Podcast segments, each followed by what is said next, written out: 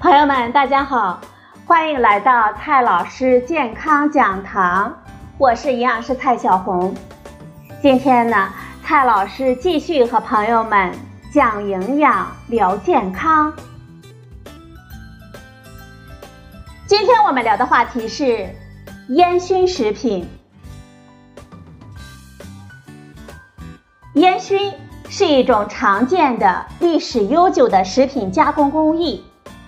传统上的烟熏主要是用来延长食物的保存时间，也就是防腐。在电影《荒野生存》当中，男主角呢猎杀了一头野牛，但是由于他不会熏肉，导致后期食物严重不足，后来呢活活的被饿死了。随着现代物流的发展和保藏工艺的进步，烟熏的必要性已经基本不存在了。但是，烟熏食品特殊的香味和色泽呢，深受我们消费者的喜爱，因此啊，仍然是市场上常见的一类食品。由于我们对健康生活方式的追求，烟熏食品受到了很大的挑战。尤其是它含有的致癌物，让我们许多的消费者十分的担心。不过，朋友们是否注意到啊，西餐经常吃烟熏三文鱼和熏肠，难道外国人就不怕致癌物吗？传统的烟熏呢，是利用木屑、树枝。稻壳、稻草等植物原料不完全燃烧产生烟气，其中数百种不同的风味物质慢慢的吸附渗透到食物当中。在南方的很多地方，一到秋冬季节，就会有人搭建简易的窝棚来做熏肉。在山区的少数民族，熏肉呢更是常见了。但是烟气中也会含有多种多环芳烃类物质，其中最有名的就是苯并芘，是一种强致癌物。尽管微量的苯并芘呢未必会让我们真的得癌症，但是啊，它会增加我们得癌症的几率。因此啊，我们还是要尽量的控制摄入量。中国国家标准规定。熏制的肉类和水产品当中，苯并芘的含量不得超过每公斤五微克。再来看另一种方法，冷熏。冷熏呢，又叫夜熏，它不是让烟气直接的接触食物，而是先将烟气收集冷凝，再去除固体杂质，得到冷熏液，然后呢，将冷熏液喷洒。涂抹到食物的表面进行腌制，或者呢，通过和食物一起密封加热的方式产生熏制的效果。冷熏液的主要成分呢是酚类、羟基化合物、醛类、酯类、有机酸、呋喃等等。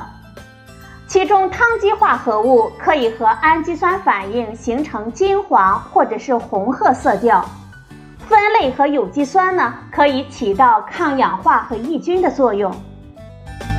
冷熏液的风味成分和烟气一样，但是几乎不含苯并芘等致癌物，因此它的安全性得到明显的提升。自从1985年问世以来，冷熏技术迅速地代替了传统的熏制工艺。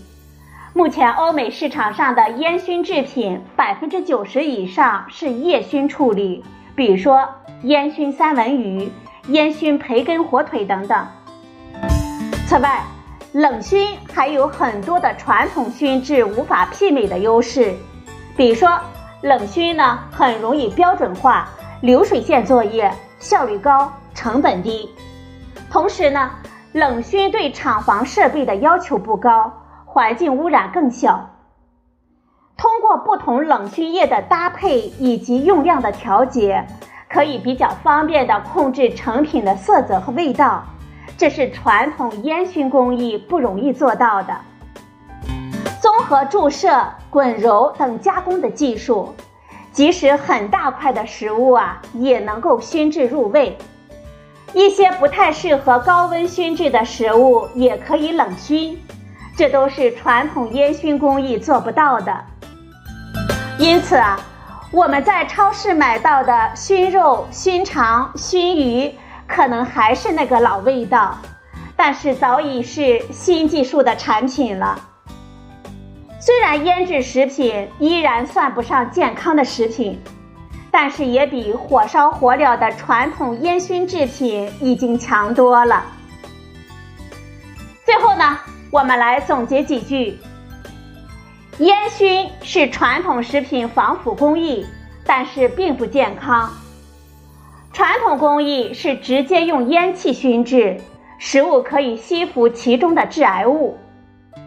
现代的烟熏工艺将烟气中的风味物质提取。去杂比传统工艺更安全。